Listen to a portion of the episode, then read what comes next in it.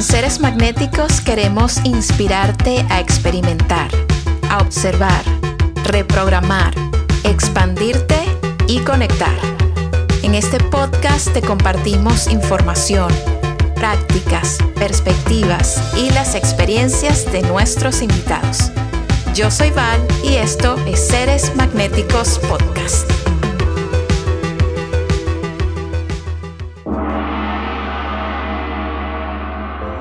Roshana Bracho es una de las mujeres más magnéticas que conozco. Ella comenzó su carrera como blogger y modelo para luego evolucionar hacia el skincare y el make-up. Su autenticidad, frescura, disciplina y transparencia la han llevado a conectar con la vida de sus sueños. Hoy en día crea y comparte contenido para sus comunidades de cientos de miles de personas. Si estás considerando lanzar un proyecto, realizar algún cambio en tu vida, intentar algo nuevo, creo que este episodio te va a fascinar. Y antes de comenzar, como siempre, quiero hablarte de Future Mood, que es una marca de lentes de colores de California que tienen la mejor tecnología para practicar terapia del color. Sus lentes son alucinantes y literalmente pueden cambiar tu estado de ánimo en cuestión de minutos. Te invito a que entres en futuremood.com, explores sus modelos y si decides regalarte un par, uses el código que crearon especialmente para esta comunidad. Es SM20. Puedes encontrar el link y el código en el texto que acompaña a este episodio. Muchísimas gracias por estar aquí, por darle play y escuchar. Si quieres apoyar este podcast, puedes dejarnos tus estrellas, una reseña y también siempre puedes acompañarnos en la comunidad de Instagram con arroba seres magnéticos. Te mando muchísimo amor.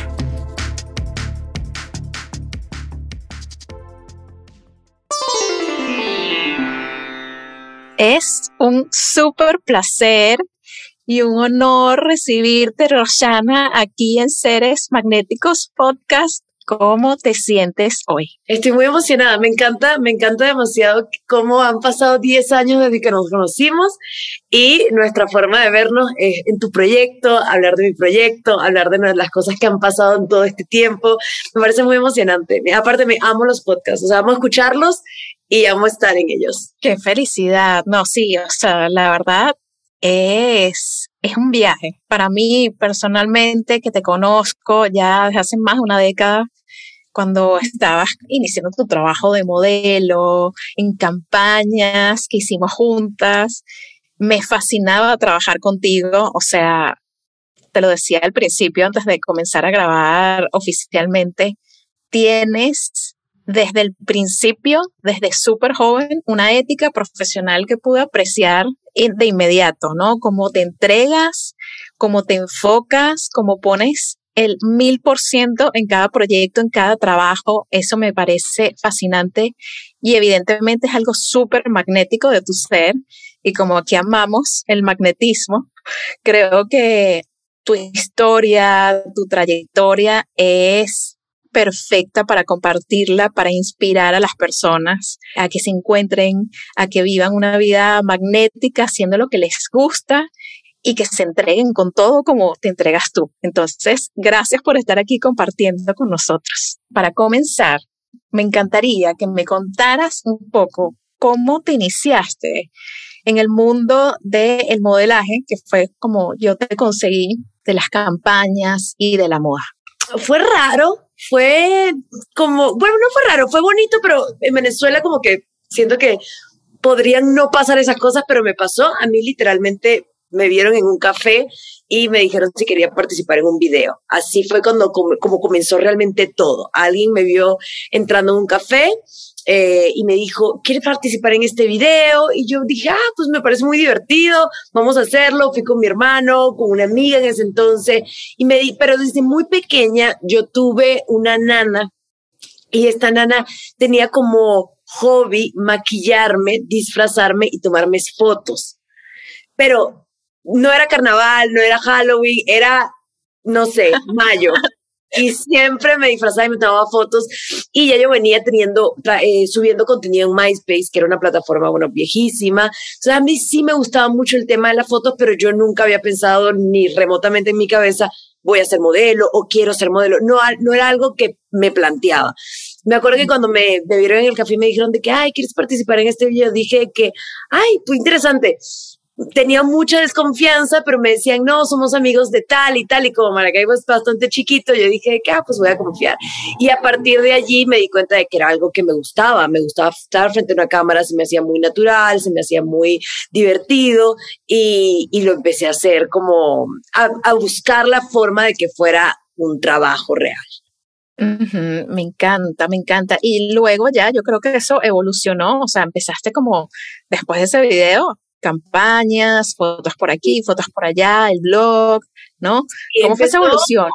Empezó, sí, eh, eh, empezó el video y luego me acuerdo que lo más importante, lo segundo que hice fue una de las cosas más importantes, que fui portada de una revista que era muy importante en, en Maracaibo y yo esa, ese casting, yo siempre, ese portada yo lo hice como un casting, ¿ok? Todo era, es una prueba, es una prueba, es una prueba, pero yo me tomé tan en serio el hacer la prueba, el meterme en, en el papel, en hacerlo perfecto, en darlo todo, era, yo decía, es una oportunidad que tengo, alguien tiene una cámara, aunque no salga la fotos en la revista, van a quedar en su computadora y puedo funcionar. Entonces siento que algo que me ayudó mucho fue que yo siempre me tomé todo en serio, así me dijeran que era una prueba o inclusive con mi blog, que mi blog era un hobby y yo literalmente tenía horarios de trabajo, tenía un escritorio, tenía post-it, tenía un calendario de cómo iba a subir mis cosas cuando era un hobby y en Venezuela nadie tenía un blog de, de subir sus outfits ni nada por el estilo y yo siempre me lo tomé todo muy en serio, siempre me lo tomaba como un trabajo porque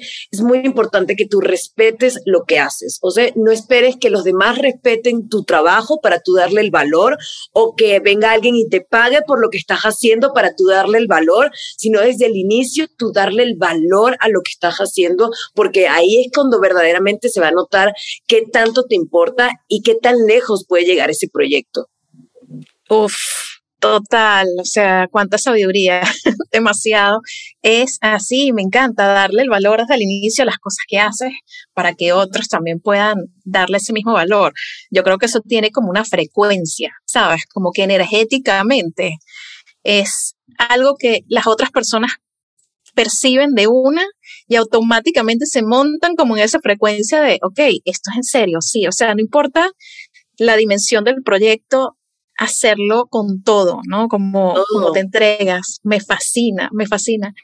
Y hablo un poquito de la evolución, o sea, esta carrera empezó como a expandirse. ¿Cómo fue ese proceso de, de que te llegaran proyectos nuevos, más grandes, hasta el momento en el que dices, yo voy a emigrar y me voy a ir a otro país para seguir desarrollándome con, con esto que me fascina?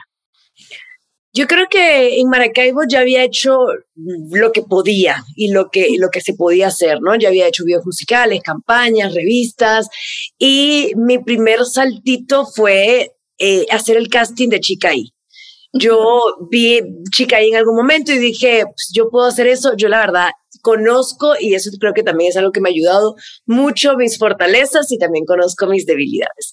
Y yo en este tema del host no soy experta, pero yo dije, vamos a intentarlo, no pasa nada. Cuando yo me voy a hacer chica ahí, yo que, que llego a la final, que conozco a las chicas que van a estar conmigo en la final, yo me di cuenta automáticamente que yo no tenía posibilidades de ganar. Y esto no es algo pesimista, yo creo que es importante que uno conozca sus debilidades y sus fortalezas porque puedes usarlas a tu favor. Yo tenía gira de medios en todo el país con Chicaí, en ese momento íbamos a más de 30 medios de comunicación a hablar del programa, a hablar de, de todo esto, y yo en mi cabeza ideé un plan de que esto iba a ser una gira de medios para mi blog y que yo lo único que iba a hacer en toda la gira de medios era decir que yo era blogger y como no sabían que era una blogger, me iban a preguntar más y empezaron a interesarse más por el blog. En las notas salía eh, Roshana Bracho, Miss Monroe Blog, ponían el link y todo esto yo lo usé como una estrategia para que me, de ahí pudiese salir algo. Y me acuerdo que terminando el programa, obviamente pierdo el programa y al segundo día ya yo estaba grabando una campaña con Pepsi, con mi nombre, con la blogger, eh, un medio de comunicación que yo di una entrevista, me llamó y me dio una columna con un sueldo fijo eh, en remoto. Entonces empezaron a salir un montón de oportunidades y un montón de cosas y empecé a trabajarlas y a trabajarlas hasta que llegó un momento que en muy poco, no había pasado un año, no había pasado ni un año, no, dos años. Yo me mudo a Caracas, empiezo a, a estudiar actuación y en mi mente, desde muy pequeña, yo sabía que quería conocer otros países. Y una agencia me llamó y me dijo, ¿quieres modelar? Te queremos firmar. Y yo dije, la única forma que firme es que me lleves a México. ¿Por qué? Porque México es el mercado donde se hacen todos los comerciales, donde están todas las sedes de las revistas. Y yo sabía que si mi trabajo como modelo iba a crecer, México iba a ser un muy buen lugar. Y me acuerdo que me llamaron y me dijeron, tienes dos horas para decidirte si te quieres ir a México o no. Y yo, sí, me voy. O sea, me acuerdo que dije, me voy. Mi mamá me compró el pasaje, me vine a México con 300 dólares. Este, me acuerdo que mis maletas hasta tenían el shampoo, acondicionador, desodorante, toallas sanitarias, todo porque yo no tenía dinero para hacer un mercado al llegar aquí. Eh, pero era algo que yo quería, que yo soñaba y, y, lo hice en el mejor momento de mi carrera como modelo en, en Venezuela. O sea, de yo quedarme iba a tener mucho más trabajo, pero yo decidí empezar de cero y creo que fue la mejor decisión que tomé porque uno, pues ahora que lo veo en presente, digo, sí fue la mejor decisión. Dos, ayudó mucho a, a, trabajar mi ego, ayudó mucho a trabajar eh, esta Roshana que venía de pues desde los 16 empecé a trabajar, hice todo, fui la primera blogger, todo esto me funcionó, todo me salió como yo quise, a llegar a México a, no, no eres nadie, tienes que trabajar, otra vez trabajar esa humildad, otra vez trabajar, eh, ¿sí me entiendes? Sí, sí fue algo como que trabajo mucho espiritualmente, para mí creo que México más que profesionalmente también me ayudó mucho espiritualmente a cambiar mi esencia y a, y a encontrar una Roshana mucho más calmada. Ay, qué hermosa, me encanta. O sea, amo, siento que ese mm, salto que diste de estar como súper en un buen momento de tu carrera en Venezuela, pero tener tan claro que querías ir a México y tomar esa decisión así, irte de Venezuela con 300 dólares y una maleta llena de cosas para que no te faltara nada al inicio y ver, ¿sabes? Y, y explorarlo. Mira, me parece admirable y hoy en día, pues, como tú dices, la mejor decisión, evidentemente, cuando las personas tienen súper claro como que el objetivo todo se da, ¿no? Todo, todo fluye. Y qué bonita esta experiencia desde ese ángulo de qué bueno poder trabajar tu ego, tu humildad, como que tomar esa nueva perspectiva de, ok, aquí llegué a este país y tengo que hacerlo todo desde cero otra vez, volver a trabajar en que la gente me conozca, que me llamen, que tenga oportunidades, crearte tus propias oportunidades, que igual por lo que entiendo, pues eran de la mano de esta agencia, ¿no? Que también se iba como a, a, mover contigo en este trabajo. ¿Qué pasa en esos primeros meses, en ese primer año, estando en México? ¿Qué sucede allí?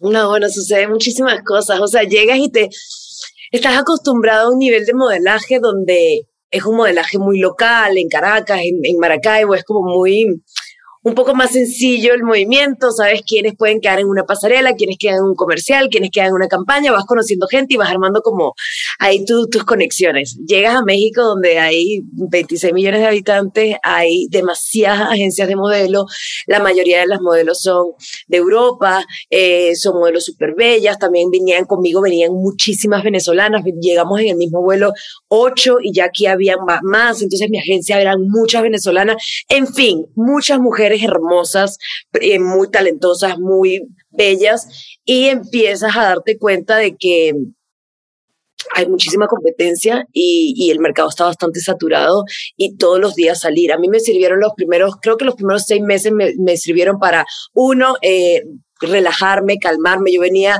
obviamente de un rush donde todos los años todo lo que había, me había planteado lo había logrado. Quiero, quiero tener un blog, lo voy a tener un blog. Quiero hacer eh, X video musical, voy a hacer videos musicales, voy a hacer... Y llegué aquí, era como, ok, ¿qué hago? Me acuerdo que mi primer trabajo fue mi primera semana en México, fue un comercial para McDonald's, Estados Unidos y Puerto Rico, y fue un llamado 27 horas donde no comías, donde no eras bien tratada, donde mm, literalmente eras un prop en la, en la, en la publicidad, ¿ok? Tú, yo venía de un trato en Venezuela donde a la modelo se le trata muy bien, de que estás bien, estás cómoda, necesitas algo, y aquí era totalmente rocheado, entonces eso me ayudó mucho obviamente a calmarme, a, a, tocar piso otra vez, a entender cómo funciona el mundo realmente, a creer más en mí, a enfocarme más en mí, porque estaba en los rodajes y en lugar de, de creer soy insuficiente o no, o en la agencia de modelos que siempre me decían estás gorda o no, o, o no eres tan alta o tienes que bajar más de peso para verte más alta, empiezas a pulir como más tu esencia de, de cuidar más lo tuyo interno, porque dices no quiero que eso se me vaya. No quiero que lo único mío que me pertenece aquí, que, que, es esta esencia que tengo, no quiero que nadie me la vaya a quitar, entonces la empiezas a trabajar. Me sirvió mucho para la constancia, para ser disciplinada, para yo iba a más de cinco casting diarios y todo lo hacía en transporte público, no existía Uber, no existía Didi, no existía nada de, de transporte que te llevara fácilmente. La seguridad en ti creo que también se empieza a manejar, entonces creo que yo aprendí yo trabajé mucho, sí me fue muy bien mis primeros años como modelo, hice muchos comerciales, hice muchas campañas, pero lo mejor de que aprendí en todo eso, aparte de lo que te acabo de comentar, fue entender que en esta vida no se viene a hacer lo que alguien más te dice en que, eres bueno. El modelaje, todo el mundo me decía, eres bueno, la cámara te ama, eres súper, tú te desenvuelves. Y yo dije, yo no quiero hacer feliz a los demás haciendo esto, yo no soy feliz haciendo esto. Y a los 25 decidí no hacerlo más. Y dije, podría seguir haciéndolo, me seguían llegando casting y dije, no, y entonces mis primeros años en México me dieron a entender de que la vida es muy corta para uno hacer cosas que no le gustan y que uno no es feliz. Por más de que te digan o por más que hagas, uno tiene que hacer realmente lo que le llena y lo que a mí me llenaba era comunicar desde mi blog, desde, desde mi historia, inspirar gente, eh, tener un mensaje y un lenguaje de vida que no estaba pegado 100% a ser alta, a ser delgada, a ser perfecta, a vender una publicidad mágica. Yo quería rescatar la esencia de la gente y, y hablar de eso, pues. Me fascina y creo que, o sea, el camino te fue llevando por donde tenías que ir, ¿no? Con estos aprendizajes, que es súper lindo ver cómo, cómo rescatas todas las cosas positivas, enriquecedoras que te, que te ayudaron a, evolucionar, ¿no? En este, en este camino. Y te vas, entonces, ya dices, ok, definitivamente, eh, porque diste un punto importante que, que me encantaría conversar contigo, lo de los esquemas de belleza que se exigen, ¿no? Como en estas, en, estas publicidades, en estas campañas, etcétera, lo que te podían comentar de muy no tan alta, o tienes que ser más delgada, o tienes, sabes, como que tienes, tienes, tienes, ese tienes, ¿no? Que entrar como en esta cajita, que es súper fastidioso. Me encanta cómo tú tomaste como todos esos aprendizajes, perspectiva y decidiste, voy a lo mío, en donde yo puedo ser yo.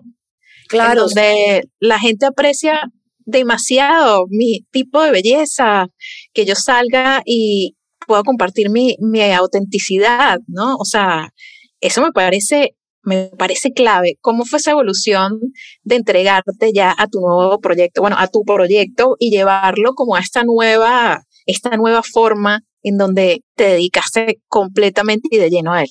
Sí, yo creo que lo, lo más sencillo y suena un poco fuerte, yo me asqué de la belleza. O sea, yo me asqué de esta falsa belleza, obviamente. Yo me asqué de, de todo el tiempo era una lupa examinadora hacia mi cuerpo, hacia mi peso. Yo llegué pesando 50 kilos, bajé hasta 48 y seguía siendo entre comillas, una mujer gorda para la agencia, ¿ok? Una mujer con una contextura que no era estética.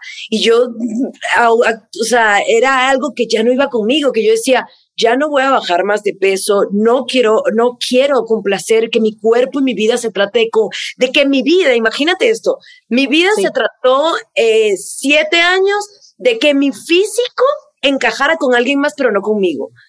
Sea, cuando lo dices así, es como, no, la vida tiene que ser para ti, la vida tienes que disfrutar cada momento de tu vida, como te quieras vestir, como quieras estar, apreciar el cuerpo que tienes, amar el cuerpo que tienes y entenderlo. Y yo a mí no se me permitía eso. Entonces, yo me asqué totalmente de la piel perfecta, de tienes muchos poros, te acostumbras, llega un momento en que te acostumbras a recibir críticas y es normal para ti.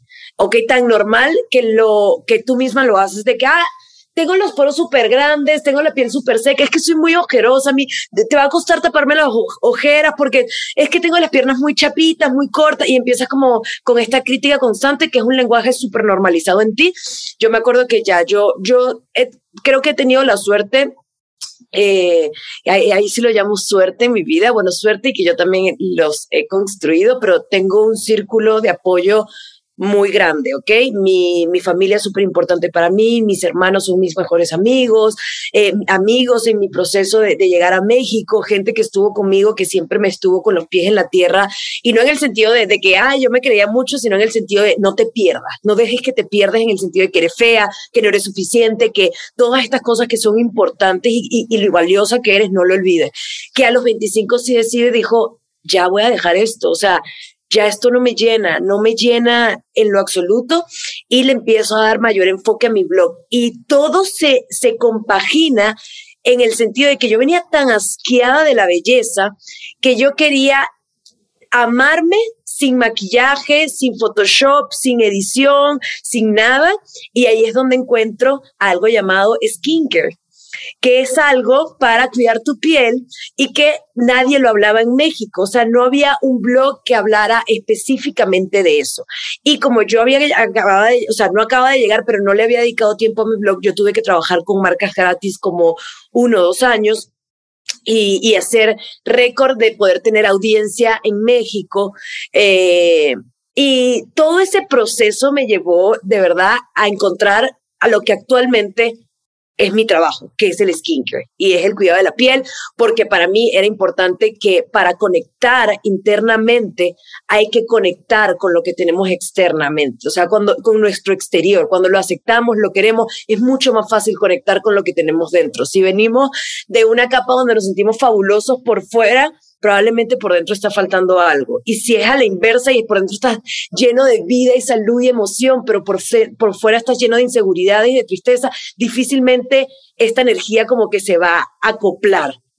totalmente, me fascina. Y después de que pasaste ya, digamos, un tiempo trabajando tu blog y ya entraste en este mundo del skincare y te encontraste como en una posición mucho más cómoda, ¿no? Y de ventaja porque entonces es tu proyecto, tú eres la líder de tu proyecto y empiezas a compartir ya con el público mexicano todo tu contenido, tu información, tu energía hermosa, o sea, magnética y súper radiante. Hay algo en ti que siempre, o sea, es como va mucho más allá de, del tema físico y lo estabas mencionando ahorita. Se nota de que hay algo dentro de ti siempre que sale, sale por todos tus poros, sale como que tu energía, tu cuerpo radiante. Nosotros aquí, todos energéticos, en seres magnéticos, lo vemos así, como que mucho más allá de tu físico hay un tema de tu cuerpo radiante, como tu alma, tu espíritu que está siempre como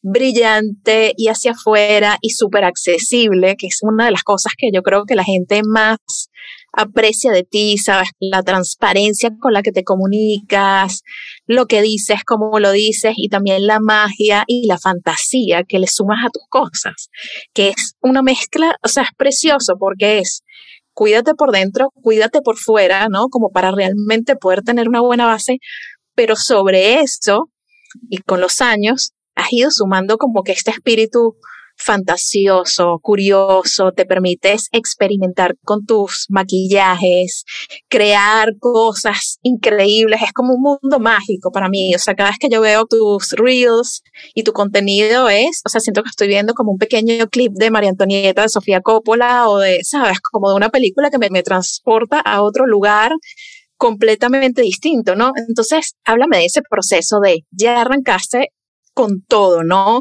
A posicionar tu, tu blog allá México, eh, le entraste súper fuerte al skincare, ya te sientes más cómoda. ¿Qué sucede allí? ¿Tienes algún recuerdo memorable cuando hayas dicho, ok, ya mi proyecto aterrizó bien, ya estoy empezando como a disfrutar mi cosecha de este trabajo aquí? Sí, yo, yo no sé tanto, no sé tanto como parece. Eh, hace como dos años, tres, tres años, fue cuando dije verdaderamente que no me di cuenta hasta finalizar el 2019 que todos los meses había viajado una o dos veces relacionado con trabajo a, hacer otra campaña a otros países, había ido a, a Sedona a hacer una campaña global para H&M, había ido a Irlanda a hacer la campaña global de Game of Thrones de Urban Decay, a todos los meses tenía viajes de trabajo y la verdad estaba en un rush tan constante, todos los días tenía algo que hacer, que cuando terminó el año y estaba haciendo como mi recap de año en Instagram, en Story, ¿sabe?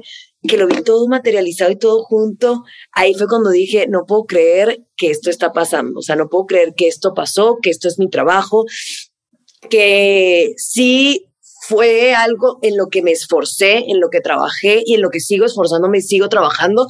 No fue como un golpe de suerte, subí un video, la pegué, me hice viral. Eh, todo mi, mi, crecimiento ha sido muy paulatino, muy poco a poco, muy de semillita en semillita. Pero creo que así, el 2019 fue como un antes y después. Luego llegó el 2020 y entró la pandemia y empecé a construir como ya como un equipo de trabajo, tenía ya, ya el poder que mi, que mi proyecto, que era un hobby que empezó en mi cuarto, sabes, como con una compu que alguien me prestó, sin cámara, sin nada, a estar en la actualidad mi proyecto dándole un trabajo y un empleo a alguien más, un empleo bien pagado, un empleo consciente, este, tener un equipo de gente a tu alrededor, ahí empiezas a concientizar que para mí era un gol, era un objetivo. Quiero que mi trabajo le permita a otras personas crecer y, y que se formen y que aprendan y que generemos contenido e ideas juntas. Entonces sí creo que eso fue como muy importante.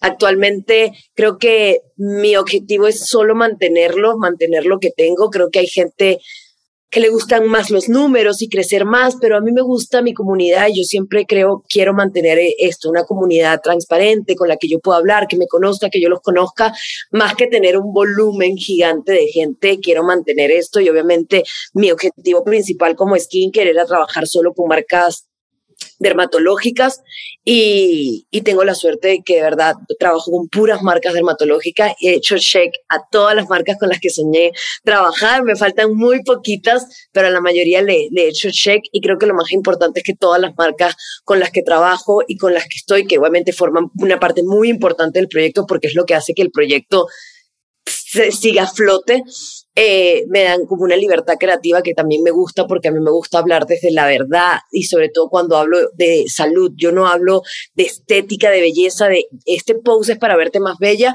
Cuando hablo de skincare, hablo directamente dirigido a la salud. Esto va a hacer que tu piel esté más fortalecida, esto va a hacer que tu piel se vea como mucho más saludable. Eh, publicar un libro también era mi meta y, se logró y, y fue un logro para mí muy personal, muy creíble porque entonces es complicado tener un libro, es complicado que se publique y llegar al top número uno de Amazon de los más vendidos y que en Estados Unidos también hiciera sold out. Fue, han sido cosas donde yo digo de que, wow, pero todo, creo que todo lo veo como en su justa medida porque más que ver el resultado como el goal, a mí me gusta ver el proceso el proceso por el que he pasado, porque lo que he vivido. Y creo que cuando tú realmente no solo festejas el, el resultado, el gol, el, el y, y, festejas todo el proceso y durante todo el proceso eres más constante con tu trabajo, lo aprecias más, lo valoras más y, y, estás como más arraigada a seguir creando cosas para la gente y no solamente te acostumbras al aplauso y al, y al goce de, de crear algo y de que salió a la luz y de que fue un éxito. Totalmente de acuerdo contigo, así es, hay que disfrutar ese proceso y la magia está allí. Yo creo que al final eso es lo que te lleva a que el resultado sea el resultado, ¿no? O sea, como tener apreciación y valoración por ese caminito, ¿no? Y, y ese caminito requiere, como decías, constancia. ¿Cuáles son las cosas que sientes que te han ayudado a ser tan constante, tan disciplinada, tan trabajadora, como tan entregada siempre a todo lo que haces? ¿Qué es lo que está en ti que te ha ayudado y te ha dado gasolina para ser así? Yo creo que es muy fácil, o sea, y es muy, y es muy cursi, pero es la verdad, yo creo que mi familia, eh, mis padres, o sea, yo trabajo para mis padres, o sea, yo trabajo para que mis padres no les falte nada, mis padres tengan todo y, y, para mí es un motor muy importante el tener a mis papás eh, eh, presentes en mi vida porque hace que mi trabajo y todo el tiempo me pare. Yo me acuerdo y, lo conté en algún momento que cuando estaba eh, todo este tema llegando a la pandemia, mi yo tuve seis meses eh, sin salir, sin contacto, o sea, solo con mi equipo de trabajo, pero yo no salí en ningún momento ni al súper ni a nada. Y todo el mundo me decía, pero tienes que también relajarte, sabes, como que puedes ir al súper con las medidas correctas. Y yo decía, yo no me quiero enfermar porque yo solo pensaba en mis papás. Yo decía, yo no me quiero enfermar porque yo quiero, no quiero que a mis papás le falte nada. Yo no me quiero enfermar para no estar, para no poder estar disponible para trabajar. Y fue cuando más trabajé durante pandemia. Yo creo que todos los días, todos los días trabajé y todos los días hice mil cosas porque tenía como ese, ese empuje. Y otra de las cosas por las que también me gusta mucho y creo que me, me inspira también es porque me, soy una mujer muy independiente. Amo ser mi propio jefe, amo ser mi propio equipo, eh, yo sé todo lo que se hace en mi equipo, yo sé hacer todo y creo que también es un gran consejo para alguien que quiera aprender o emprender algún proyecto, aprende a hacer todo y luego delegas. Pero si tú empiezas el proyecto con un montón de gente que haga las cosas por ti porque tú no las sabes hacer, siempre vas a depender de alguien más. Y yo soy muy independiente. Yo aprendí a editar, yo aprendí a grabar, yo aprendí eh, cómo quiero mi foto, yo edito mis fotos, yo hago mis contenidos, yo hago mis textos, yo hago mis guiones, yo hacía mi factura, yo cotizaba con la marca, yo le iba a la marca y me vendía. Yo cuando aprendí a hacer todo, todo, todo, todo, todo, todo y pasé años así, dije, ah, ok, ahora necesito que alguien trabaje de la mano conmigo para que lo haga. Nunca he tenido manager, nunca he tenido nadie que cotice nada por mí, porque creo que, que eso es muy importante, que, que lo aprendas. Entonces, sí, yo creo que mi, mi familia, ser una mujer independiente y que amo lo que hago. La verdad, yo, es, suena muy cursi, pero yo amo lo que hago. Yo lo he hecho gratis y aquí sí es verdad que aplica. Yo lo he hecho gratis por años y fui feliz y ahora haciéndolo y obviamente recogiendo frutos, soy también más feliz. Es súper claro que esas razones te llevan súper lejos y son muy, o sea, responden muchísimo al tema de, de la autenticidad, que es de las cosas que yo más aprecio y valoro en ti, que se nota que eres tú, ¿sabes? Y bueno, obviamente te conozco, ¿no? O sea, desde hace tiempo, pero, pero te he visto crecer y es encantador, o sea, es una cosa como muy hermosa ver como alguien tan real consigue sus objetivos y logra como materializar tanto y en tan grande, ¿no? Como una escala súper importante. Y sé lo que estabas mencionando, que eres una persona súper creativa, que te vienen ideas, que la inspiración te encuentra siempre en acción, como que siempre estás en este tema de déjame grabar algo. Tuve eh, el placer de trabajar con tu hermana y también me comentaba un poco como tus rutinas creativas que de repente son, no sé, 11 de la noche y te viene una idea y dices, voy a grabar este video ya, ¿no? Y empiezas a montar todo y haces tu video a la mitad de la noche porque allí como que te encontró la, la inspiración y te vino esa idea. ¿Cómo alimentas tu creatividad? ¿Cuáles son tus fuentes de inspiración y de creatividad en tu día a día?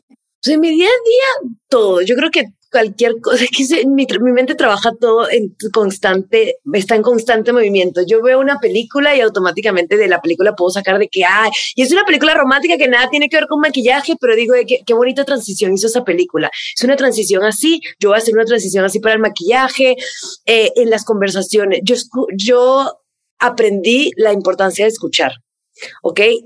Escuchar es la clave del éxito en la vida, en todo, tú escuchas de verdad, pero prestas atención, es escuchar de verdad lo que alguien tiene para decir. Y a veces puedo estar en el banco, en el súper. El otro día me pasó que estaba en el supermercado y un chico le estaba explicando a, a, alguien sobre eh, la vitamina C de un producto.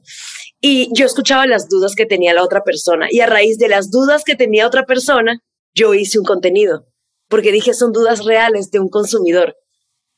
Entonces, el, el escucharme me ayuda bastante. Eh, soy una creadora de contenido que consume eh, contenido, ¿ok? Yo eh, veo videos en YouTube, yo veo TikToks, yo veo Reels, yo veo Instagram, yo veo, a mí me gusta ver qué está pasando, a mí me gusta ver qué está haciendo. Hay mucha gente que dice, es importante no, no ver tanto porque puedes contaminar. Yo no veo de skincare precisamente, no me gusta ver como videos de skincare, eh, pero veo mucho video en general de lo que sea. Me gusta ver por qué la gente es exitosa. Me encanta escuchar las historias de por qué la gente es exitosa. A veces termino viendo, escuchando podcasts de gente que ni siquiera conozco, eh, cómo llegó al éxito o cómo logró ser muy buena haciendo cerámicas. Y a mí me encanta y, me sensibilizo mucho por eso. Y creo que también eh, me rodeo mucho de, de, todos mis amigos son gente sumamente talentosa, eh, mis hermanos son súper talentosos, entonces tengo, la verdad, un entorno que inspira, o sea, que por sí solo te inspira, no trabajan en redes sociales, entonces siempre estoy como viendo que puedo absorber de ellos y que puedo aprender para hacerlo. Esa receptividad es maravillosa porque a mí también me pasa como a ti, yo, yo veo ideas e inspiración en todas partes, todo el tiempo, ¿no? O sea, siento que, que, la vida per se es alucinante y todo el tiempo te está como que ofreciendo cosas que te pueden encender una llamita, que tienen como magia, que tienen cierta chispa que te lleva a hacer algo, ¿no? Qué hermosura eso. Y ahora hablando un poquito de los resultados de tu trabajo y ya esta cosecha de que tienes una comunidad gigante ¿Cómo te sientes en relación con esa comunidad? Algo que yo pregunto con cierta frecuencia aquí a las personas que he entrevistado que tienen también como comunidades grandísimas, ¿cómo te sientes con la, interacción, ¿no? Y las interacciones con esa comunidad, porque cuando tienes un montón de personas que se sienten inspiradas por ti y que se quieren comunicar contigo, pues te mandan un DM, hola, hice esto, te comparten una foto, sabes, como que hay mucha interacción allí y para un ser humano, ¿no? Nosotros los seres humanos, digamos, históricamente, no habíamos estado acostumbrados a tanta interacción, o sea, tener cientos de miles de personas que de repente un día y que déjame mandarle este DM o responder a un story que acaba de hacer y se te llena el buzón y dices, wow, ok, ¿cómo manejas esa comunicación con tu comunidad y esas interacciones? Pues yo, yo tengo dos cuentas de Instagram y en mi cuenta principal eh, intento siempre responder al día la mayor cantidad de mensajes que pueda y que sobre todo, no que pueda físicamente, que mi salud mental me lo permita, ¿ok? Porque eh, siento que es, yo siempre estoy agradecida a mis seguidores y creo que la forma de, demostrarles lo agradecida que estoy con ellos es manteniendo mi credibilidad en mi contenido, en lo que les recomiendo, eh, siendo súper honesta con ellos, siendo lo más real posible que puedo y ser constante en la cantidad de contenido que subo. Esa es mi forma de, agradecer a mi, a mi audiencia.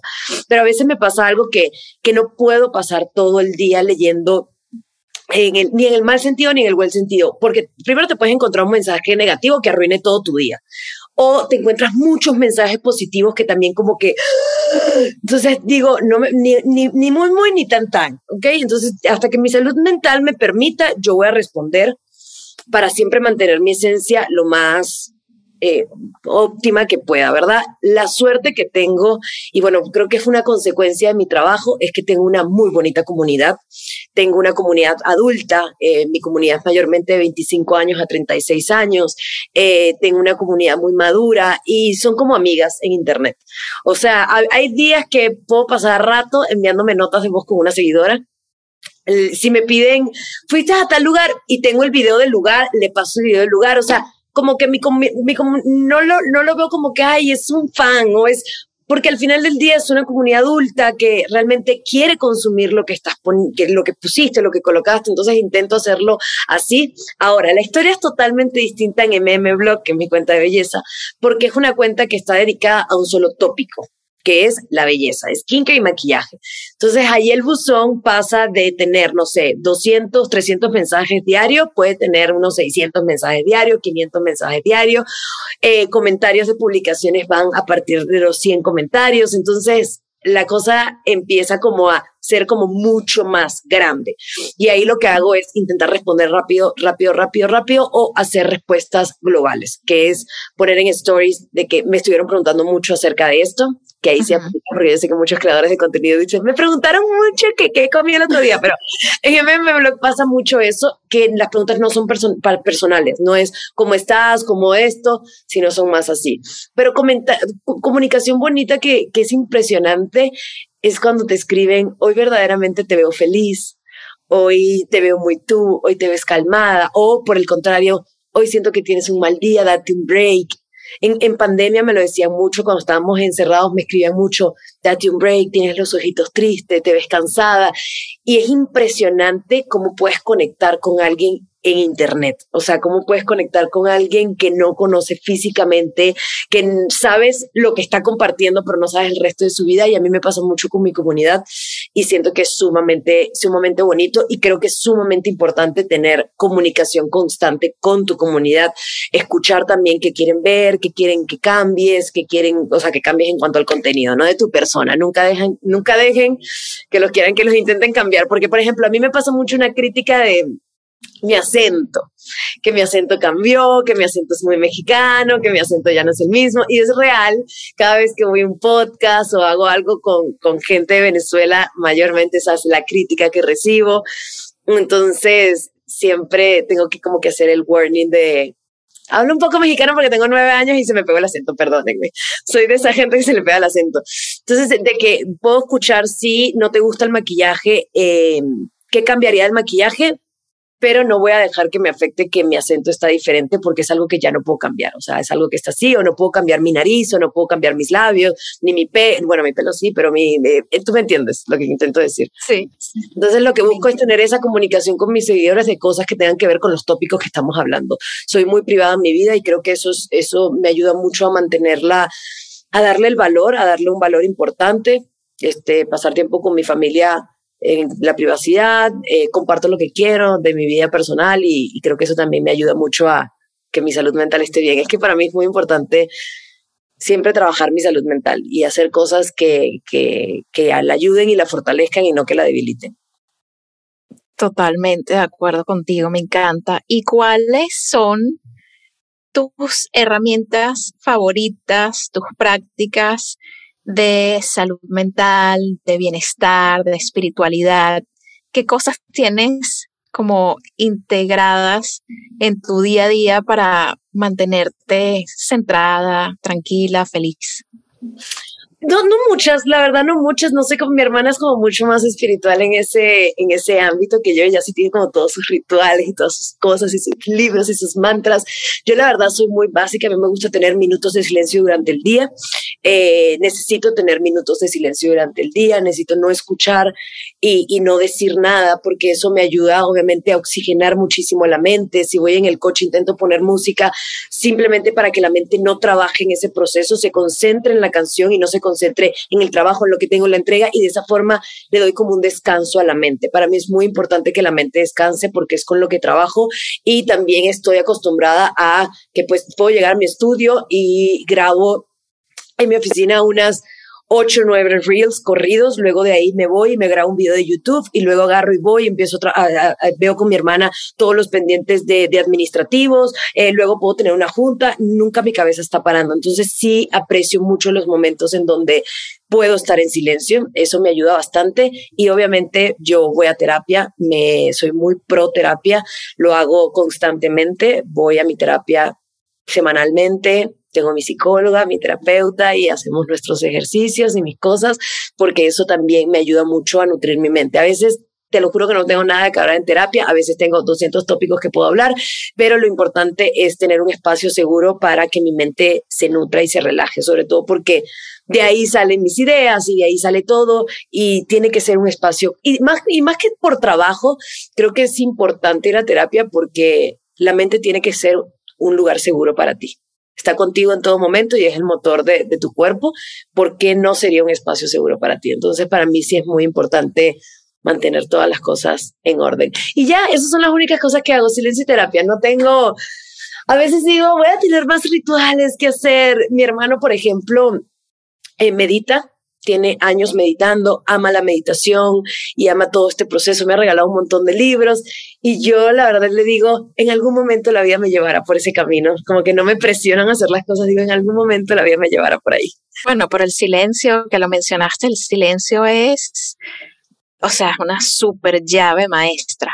El silencio y la observación son como maestros y te permiten todo y, y, se nota que su práctica pues te hace muchísimo bien como a todos. O sea, realmente lo que tienes que en general, lo que uno use, que sabe que le funciona, eso es lo perfecto para uno, ¿no? Si, si terapia y momentos de silencio son como para ti esas, esas herramientas, no hace falta tener muchas más cuando las que tienes te funcionan, ¿sabes? Es algo como muy bonito encontrar esos puntos en donde te sientes cómoda con lo que estás haciendo, te está funcionando, no hace falta arreglarlo, es maravilloso. Y ya para ir cerrando, Roche, cuéntame para las personas que nos, nos están escuchando en este momento, que te siguen o que te están conociendo, pero se han sentido tan inspiradas e inspirados como me siento yo ahorita. Cuéntame, ¿qué le puedes decir a una persona que está en su proceso de crear algo,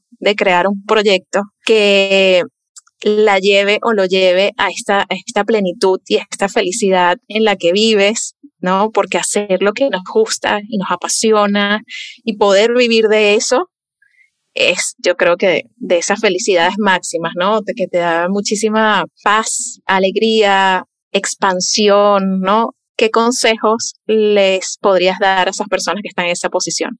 Yo creo que hay que pegarse mucho al mensaje y al objetivo del por qué hacen las cosas, ¿ok? Eh, eh, cuando te apegas a eso, ya lo demás lo, lo vas sumando. Constancia, disciplina, cómo hacer que esto de dinero, pero al principio pégate al mensaje y el objetivo del por qué lo quieres hacer.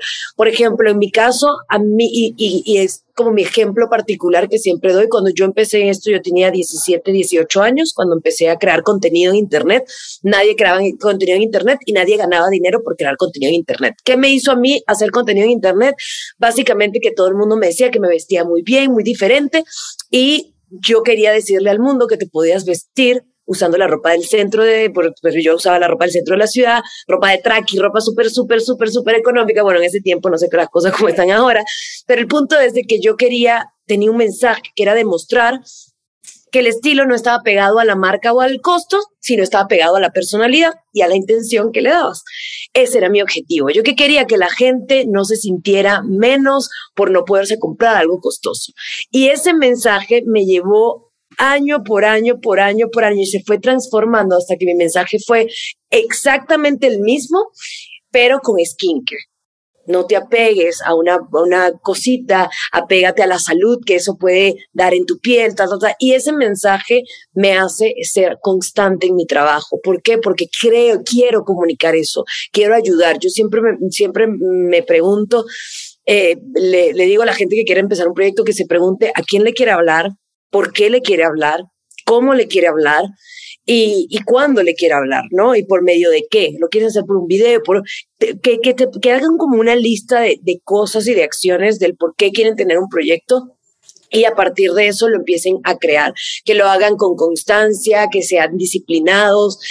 Los números, y estamos en el mejor momento para empezar un proyecto porque si me hablabas hace tres años de esto, te decía los números son muy importantes, pero los algoritmos de las plataformas trabajan hoy a favor de la constancia y de la disciplina, no a favor de los números ni de los likes, ¿ok? Eh, el algoritmo trabaja hoy en día a favor de la conversación que creas y no simplemente del número de la popularidad del like o del número de seguidores que tienes. Entonces es el mejor momento para estar en redes sociales, pero hay X cantidad de personas creando contenido de todo, de belleza, de skincare, de, de energías, de absolutamente todo tu diferenciador vas a ser tú. No, yo, no, yo no estoy de acuerdo con inventar un personaje. Obviamente, si hablamos de este ámbito, ¿no? Si hablamos de la comedia, obviamente se entiende, de la actuación, todo eso, pero en, si estás dando un consejo y si quieres ayudar a la gente, no inventes un personaje, sé tú. No hay mejor, no hay, no hay nada más auténtico que cuando eres tú. Es que no hay nadie parecido en el mundo. Suena muy cursi, pero es que no hay nada. Hay gente similar, pero no hay nadie exactamente igual a ti. Entonces, si yo soy solamente Roshana, es probablemente que vaya a conectar con un montón de gente que me va a ver a mí. Entonces, la autenticidad también es sumamente importante y esa te la va a dar, no cómo pongas tu contenido de forma auténtica, no, apegándote a lo que tú eres y a lo que a ti te gusta y como te gusta ver las cosas y así. Por ejemplo, todo mi contenido son cosas que a mí me gustarían ver. Y así lo hago. No hago cosas para ser viral, para ser estar en masas y puedes monetizar tu proyecto no siendo viral. Y eso también hay que entenderlo. ¿Cómo monetizar tu proyecto? Hay millones de formas de monetizar tu proyecto, de vivir de esto, eh, de que sea un trabajo, es mi trabajo 100%, yo no hago absolutamente más nada que esto y lo monetizo desde que tenía 60 mil seguidores. O sea, desde 60 mil seguidores yo vivo de esto. Y es importante darle también el valor a tu trabajo, lo que hablábamos desde el, desde el principio, el valor a tu trabajo y eso va muy de la mano a la hora de, querer monetizarlo. Hay gente que te va a decir millones de cosas de que no, de que eso, aquello, pero tú tienes que ser fiel siempre al valor y no molestarte, porque hay gente que se molesta. Yo no me molesto. Yo, le, como sé el valor de mi trabajo, a mí cualquier oferta rara que me hagan, digo, yo conozco el valor de mi trabajo, no es aquí. Mm. Me fascina, me fascina, Roche. O sea, no puedo creer la cantidad de datos importantes, valiosos, o sea, demasiado acertados que has compartido en esta conversación, súper útiles, inspiradores. Gracias por estar aquí, gracias por compartir tu energía, por todo el contenido mágico que haces, que me fascina. Y bueno, siempre bienvenida a esta comunidad de seres magnéticos podcast. Ay, no, muchas gracias, muchas gracias a ti, muchas gracias por el espacio y a todos los que nos escucharon. Y me encanta que cada día haya más proyectos que, que se traten de nutrir nuestra mente y nuestro espíritu. Creo que vivimos en unos tiempos donde también hace falta, bueno, también no, es importante nutrir muchísimo nuestro espíritu. Acompáñanos en Instagram, somos seres magnéticos y disfruta nuestros talleres y charlas en seresmagnéticos.com.